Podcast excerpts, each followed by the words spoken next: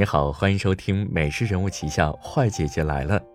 今天要和大家聊一聊唐鹤德失去张国荣的十八年。今天凌晨，唐鹤德先生如约在 Instagram 发了一张张国荣的照片，配文三个字：“想你了。”一个多月前，除夕当天，唐鹤德在拜年时也晒了一张自己与张国荣的合影，令无数网友唏嘘感慨。二零一三年二月一号，唐鹤德在 Instagram 中更新了自己的第一条消息，一张和好朋友的合影。此后，每逢张国荣的忌日、生日，每逢中秋、新年，他大多会在凌晨时分发布一张自己和张国荣的合影。分开，也像共同度过。在这里，唐鹤德也记录了和张国荣有关的特别时刻。张国荣最喜欢圣诞节。N 年前，他亲手装饰过一棵华丽璀璨的圣诞树。去年，他找到张国荣的一张经典海报，而这份礼物，他找了十年。唐先生是个金庸迷。1995年，张国荣曾向金庸索要签名送给他。2018年，金庸去世，唐鹤德展示了这几句签名：“唐鹤德先生，鹤鸣九高，德备三世。”无论是与张国荣在一起的时候，还是失去张国荣的这十八年，唐鹤德这三个字对于很多人而言都是无比熟悉，但又不够了解的一个名字。至于他究竟是一个怎样的人，曾采访过张国荣的日记记者志摩千岁在访谈集《张国荣的时光》中，这样形容唐先生：唐先生其实是个很随和的人。既不会对对方感觉客气，也不会让对方感到拘束。凡是有他在的地方，总会让人有一种温暖的感觉，是能营造出一种神奇氛围的男人。在他看来，唐鹤德像是尘世中的清风一般，从容而稳定，依着自己的步伐行事，和张国荣那种及时烧水壶一样，迅速热情高涨，喜欢热闹的性格形成了鲜明的对照。而张国荣的很多老友也都愿意从心底接纳唐鹤德，因为他好。二零零一年，毛舜筠在访谈中跟前男友张国荣聊起了昔日感情，两人斜靠在沙发上逗乐聊天，插科打诨。聊到唐鹤德时，毛舜筠称呼为“你的他”，夸唐鹤德很好。同时，他坦言，刚知道张国荣的另一半是个男人时。也在心生疑问，他是什么样的人物？直到在温哥华的后花园，唐鹤德站在斜坡上，那是毛舜筠第一次见到他，觉得他是个好人。在毛舜筠的那个访谈节目里，张国荣很平静地说：“他是主次的。”他们相识于幼时，张国荣的母亲是唐鹤德的干妈，两人因经常互相打闹而成了朋友。小时候，张国荣长得比较健壮，也很有力气。打架的话，常常是他赢。成年后，他们在香港丽晶酒店重逢。张国荣曾形容唐鹤德长的是鼻梁挺直、五官端正的脸型，而自己则是一张缺乏凹凸感的平板面孔。对张国荣而言，唐先生是恋人，也一直是最知心的朋友。对他，我什么话都可以说。对我来说，他宛如我的弟弟。他们的感情之深，世俗律法都不足以挑战。张国荣接受采访时，会把唐先生说成“我那个”，已然是介绍家里人的口吻。我们每天都至少打一个电话。一九九六年，张母患癌，即将不久于人世。张国荣在一九九七年一月的演唱会上，公开向母亲和唐鹤德。这两位生命挚爱的朋友和亲人献唱《月亮代表我的心》。致辞的时候，张国荣提到，唐先生在他一生中最困难的时候，借过一大笔钱帮他渡过难关，这是张国荣一直记挂在心间、反复提及的往事。当时，唐先生什么也没说，想办法弄到了相当于他好几个月工资的钱，借给了张国荣。后来，张国荣才听说。为此，他好几个月每天都只吃最便宜的盒饭。在我最困难的时候，待我这么好的朋友，只有他一个。唐鹤德曾是香港某银行高管，在一九九七年与张国荣公开恋情的前几年，大批狗仔会守在他工作的银行偷拍骚扰。最后，唐先生从银行辞职，专心为张国荣打理私人财产。张国荣说过自己对钱没有概念，也不懂理财，但他有唐先生。对于张国荣往往容易热过头的情绪，唐先生。总能以他独特的冷静和温柔，使其平静下来。唐先生跟随张国荣到日本旅行办演唱会，有狗仔一路狂追，搞得张国荣心烦气躁，坐在车上一直紧绷着。身边的唐先生冷静地安慰他一句：“过了这个路口就好。”张国荣马上就安稳许多，不再作声。无论是理财还是演艺工作，唐鹤德。都是张国荣最坚实的后盾。张国荣开演唱会，唐鹤德有时会坐在后台，默默地整理着粉丝们的来信，把每一封信都从距边缘两毫米的地方用剪刀剪开一个整齐的开口，从中拿出信封，将折痕抚平，并把信展开，一张张摞好，以便张国荣拿起来就能看。有附带寄来签名用的明信片。和回信用的信，则分开放在一个空的点心盒子里。志摩千岁曾经跟随他们二人工作过一段时间，在他眼里，偶尔从唐先生嘴里冒出来的只言片语，却往往能准确地点中张国荣的笑穴。每次唐先生说一句什么，张国荣必定笑得弯了腰，最后因笑得太过分，甚至会呼吸困难，一个劲儿地干咳起来。扎小新曾问起张国荣生命中最重要的三个人是谁，在他心中其实只有两位，第一位是妈妈，第二位就是唐先生。但是令人心碎的那件事还是发生了。二零零三年的那个愚人节，张国荣因难以忍受抑郁症的折磨，从香港文华酒店纵身一跃，结束了自己的生命。围绕着张国荣的死，不仅在香港，甚至在日本，都被媒体制造了不少流言蜚语。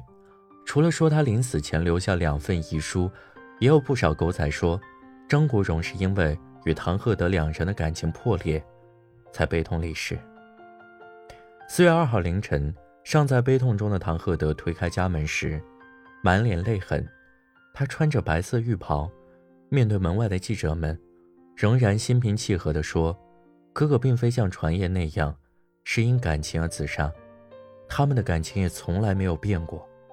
哥哥是一直很在意工作的人，希望记者写出的东西是对哥哥好的。但还是有记者发问：你这一刻是不是还很爱哥哥？”听到这个问题，一向冷静的唐先生提高声音，哽咽着问道：“这一刻。”为什么只是这一刻呀？根据唐鹤德的回忆，张国荣的身体出现异常是在二零零二年三月拍完《异梦空间》之后，一方面肠胃素疾加重，时常会胃痛、胃液倒流；而另一方面，张国荣经常失眠，夜夜做噩梦，还经常出现幻视幻听的现象，总感觉有人在逼迫他。为了让张国荣开心起来，一向不喜欢打牌的唐鹤德四处找人来陪他打牌，但是牌搭子们往往会因为张国荣发病时的喜怒无常而中途离场，又是唐鹤德一个个求回来。根据当时香港媒体的报道，在张国荣去世的七天里，白天的唐先生都是异乎寻常的冷静，不断奔忙于为哥哥准备一场完美的送别葬礼。但也有狗仔发现，有时到了后半夜，唐先生会穿上球衣，拿上一对羽毛球拍，悄悄出门，走进羽毛球馆。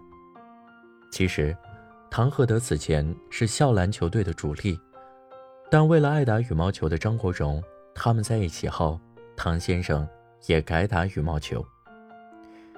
二零零三年的前三个月，张国荣对死亡似乎早有准备，总是和唐鹤德在一起打球、吃饭、看戏，并频频被记者拍到。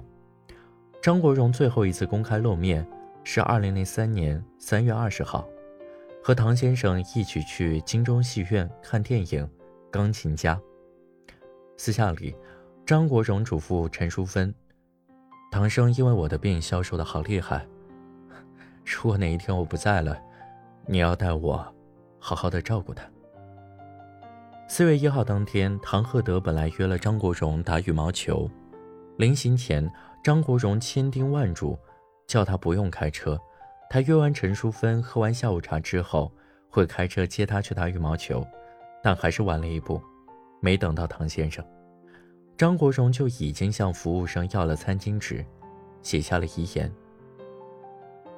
Depression，多谢各位朋友，多谢麦列菲菲教授，这一年来很辛苦，不能再忍受。多谢唐先生，多谢家人，多谢菲姐。我一生没做坏事，为何这样？讣告中，唐鹤德的名字排在首位，前缀是“挚爱”。在殡仪馆中，唐鹤德献上的花圈。挽联上写着：“夜阑静，有谁共鸣？天长地久有时尽，此爱绵绵无绝期。”张国荣立了遗嘱，将遗产分给唐鹤德和其他几位好友，一部分捐给慈善基金，连身边的佣人、司机都做了安排。看着张国荣的遗像，唐先生一直哭着叫着：“阿仔，阿仔。”低垂的左手下意识地摆出了 OK 的手势。一九八五年，张国荣出演的电影《为你钟情》里，OK 的手势代表“我爱你”。张国荣在演唱会中也多次沿用这个手势，向台下的歌迷和唐先生示爱。张国荣的灵柩抵达火葬场之后，唐鹤德亲自用颤抖的手点了按钮，张国荣的棺木随即被送进了火化炉中。没有了张国荣的陪伴，唐先生的生活寂寥了许多。他会带着那只名为冰狗的狗，在夜幕降临后外出散步，形单影只。当年张国荣拍完《霸王别姬》回到香港后，很害怕孤独，便从大姐张绿萍家要了一只德国牧羊犬，取名冰狗。二零一零年，冰狗因年龄太大而离世。多加利山三十二 A，只剩下唐先生一人。之后，他搬离了旧居，带着张国荣的骨灰到大潭道生活。新家不远处，就是张国荣大姐张绿萍的住所。但是他仍然开着那辆车牌是 DC 三三九，粤语谐音为“唐张长长久”的车。他还是喜欢打羽毛球，一星期三四次。疫情期间。他多次到内地城市参加比赛，在羽毛球场和荣迷们相遇，也会和气地与他们合影。带着失去挚爱的悲伤之痛，唐鹤德一直都在用一种安静的方式维护着爱人，缅怀着爱人。多年来，他的出现大多与一些纪念张国荣的活动有关。二零零三年五月一号，唐鹤德和张国荣的家人朋友。共同出席了由香港电影工作总会主办的“风流无价，瘦瘦其华”张国荣人间光影电影放映招待会。这是张国荣辞世后唐先生第一次公开亮相。当时唐鹤德身穿黑色西服，身材清减了不少。在备选的九部电影中，《烈火青春》是由唐先生建议放映的，因为张国荣生前一直认为。这才是他的第一部电影，但大会尚未结束，他就和张国荣的家人们离开了会场。为纪念张国荣逝世一周年，二零零四年四月一号，香港蜡像馆展出了张国荣的蜡像。唐鹤德对此十分紧张，亲自挑选了哥哥在《霸王别姬》中穿着唐装的造型，亲自挑选了哥哥在《霸王别姬》中穿着唐装的造型。在台上，他呆呆地看着蜡像，简单说了几句多谢。揭幕仪式后，唐先生并没有直接回家，而是绕道来到香港中环文华酒店。在其后金像奖颁奖典礼中，梁朝伟为已经去世的张国荣颁发演艺光辉永恒大奖，唐先生代表张国荣上台领奖。聚光灯下，唐先生鞠躬接过奖杯，他的表达如往常一样简单，只说了一句：“多谢哥哥，多谢大家，多谢。”没有多做停留，在和梁朝伟握了手之后，就走下了舞台。之后，在近十年的光影中，唐先生都没有在任何纪念活动中现身发声。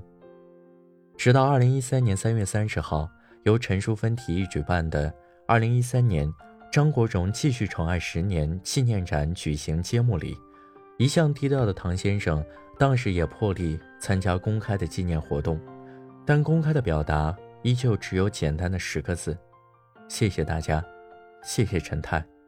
多谢。第二天，在继续宠爱十年音乐会现场，张国荣的生前旧友们纷纷上台演出哥哥的经典曲目，而唐先生坐在台下，眼眶湿红。压轴曲目是一曲《月亮代表我的心》。偌大的舞台上没有演员，聚光灯洒下亮光，照在正中间的一把空椅子上，在简单。缓慢的伴奏声中，台下的人们跟着合唱起来。大屏幕上慢慢显现出唐鹤德借用苏轼悼亡诗的词：“江城子，填上自己的思念。十年生死两茫茫，不思量，自难忘。逝者如斯而不舍昼夜，人生无常，唯独爱有永恒。让我们继续。”宠爱张国荣。歌曲结束，红磡体育场的灯光暗了下来，只留了舞台上那一束追光。这些年，唐鹤德也送别了一位又一位张国荣的好友。二零零三年十二月，梅艳芳因罹患宫颈癌逝世，她曾是张国荣最有默契的舞台和生活拍档。唐鹤德还没能从张国荣逝世的阴影中走出来，行销鼓励，就参加了梅艳芳的葬礼。当天，他送上写着“一代千娇”的花圈，向梅艳芳致以最深敬意。稍后也现身殡仪馆，代替哥哥吊唁梅艳芳。时隔一年，黄沾去世，黄沾的追思会播放了张国荣的那首《当年情》。唐鹤德和陈淑芬坐在台下，哭红了眼。歌曲还没播完，唐鹤德就离开了现场。在那之后，沈殿霞等张国荣的生前好友相继去世。二零零七年十一月二十五号，张国荣的大姐张绿萍也因病逝世。追悼会现场，唐鹤德全程都在以家人的身份帮忙照顾张绿萍的后事，代替张国荣。为疼爱自己的大姐，送了最后一程。张绿萍的七弟去世时，唐鹤德也有来。他们在医院里站了很多个小时，看着他走，唐鹤德像家人一样，一直在旁边帮忙。很多年后，陈淑芬把张国荣的灵位同沈殿霞、罗文的灵位安置到一起。这是一个朴素的愿望。希望在另一个世界中，他们彼此相伴，都不会孤单。今年二月五号，张国荣的前经纪人陈淑芬分享了自己与家人好友一起为唐鹤德庆生的照片，并配文：“祝唐先生身体健康，生日快乐。”面对镜头，唐先生的微笑依旧温暖儒雅，变了的。是两鬓开始斑白，眉梢也多了几条褶皱。今年，唐鹤德已经六十二岁了。他说，他现在正在学习生活好每一天。他相信，这是对至亲最好的回报。